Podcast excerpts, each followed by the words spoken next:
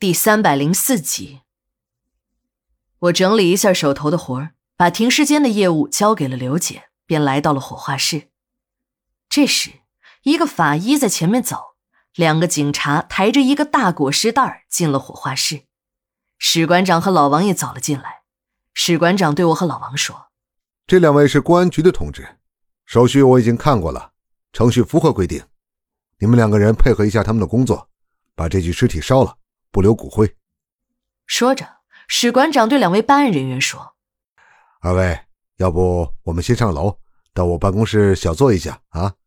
其中一个领导模样的人犹豫了一下，对着身边的那个办案人员说：“小李啊，你在这儿陪着，我上楼和史馆长叙叙旧。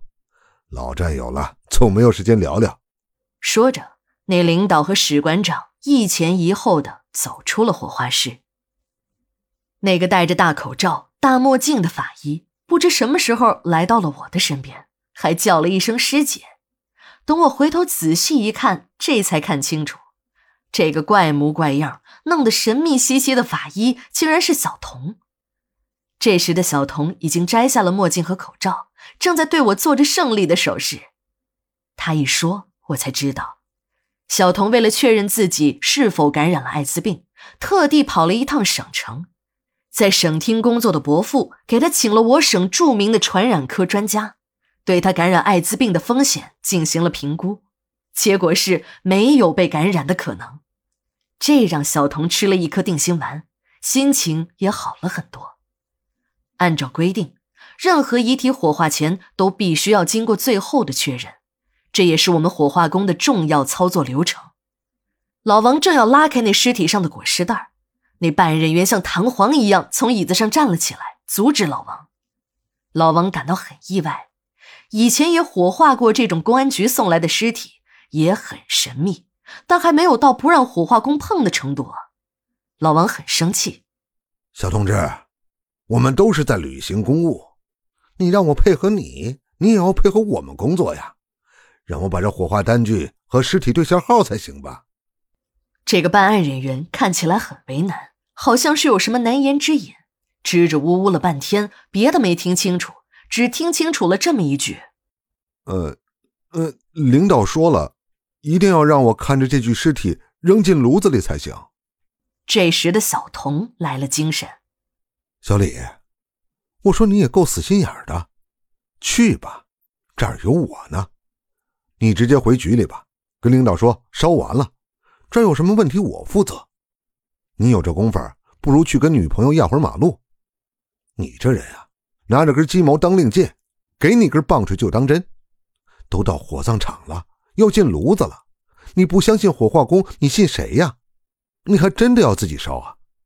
领导的话就得听一半忘一半，这就是上坟烧报纸糊弄鬼的事儿。啥事儿啊？不认真办不好，太认真也办不好。你知道你为什么干了一年多还在实习，人家半年就转正了吗？哼，要不是好朋友啊，我才不跟你说这些呢。那个小李被小童一顿指导。心眼儿似乎真的活了很多，一溜烟的离开了火化室，奔向了殡仪馆的大门。这时候的老王已经打开了裹尸袋，我也凑近看了一眼。我非常好奇，这到底是什么人让那小警察如此的紧张？我看了一眼，差点没笑出声来。原来这个人就是那猥琐的何大头。这个何大头的上半身光着，身上到处都是淤青，看得出来。这家伙生前一定是挨了什么人的狠揍，我对这些淤青很了解，是一种内伤的外部反应。这是人已经死了，如果人没有死，这种伤痕都不会在人身体的表面反映出来。这种方式说出来其实也简单，我们都有这样的常识，就是打软不打硬。这种方式的阴损之处在于，打到人的身上。除了同样的疼痛之外，还会造成严重的内伤。这种打软不打硬的揍人方法是古代的中国牢房中传出来的，是牢头整治犯人的一种通用手法。但无论如何掩饰，这种内伤在人死后的二十四小时之内一定会显现到体表。最让我震惊的还不是身体表面的淤青，而是何大头的脑袋和前胸上的几个弹孔。我数了数，有四个之多，这让我很奇怪。这何大头不是一直被警察控制着吗？怎么会死掉呢？还死得这么惨？我这才联想起，昨天有两个因公牺牲的警察，有点奇怪。既然是因公牺牲，你为什么不送进停尸间呢？即使是涉案遗体，你送进解剖室也就完了呗。为什么还要把那两具遗体送进专门存放感染性尸体的老解剖室？莫非这里面有什么联系？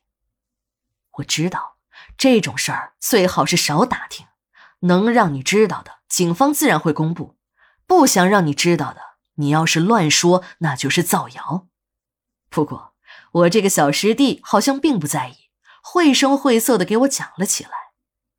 老王围着何大头的尸体看了几圈，还使劲的掰开何大头尸体的嘴巴，仔细的看着什么。老王突然一拍大腿，似乎是想起了什么。一路小跑，向着老解剖室的方向去了。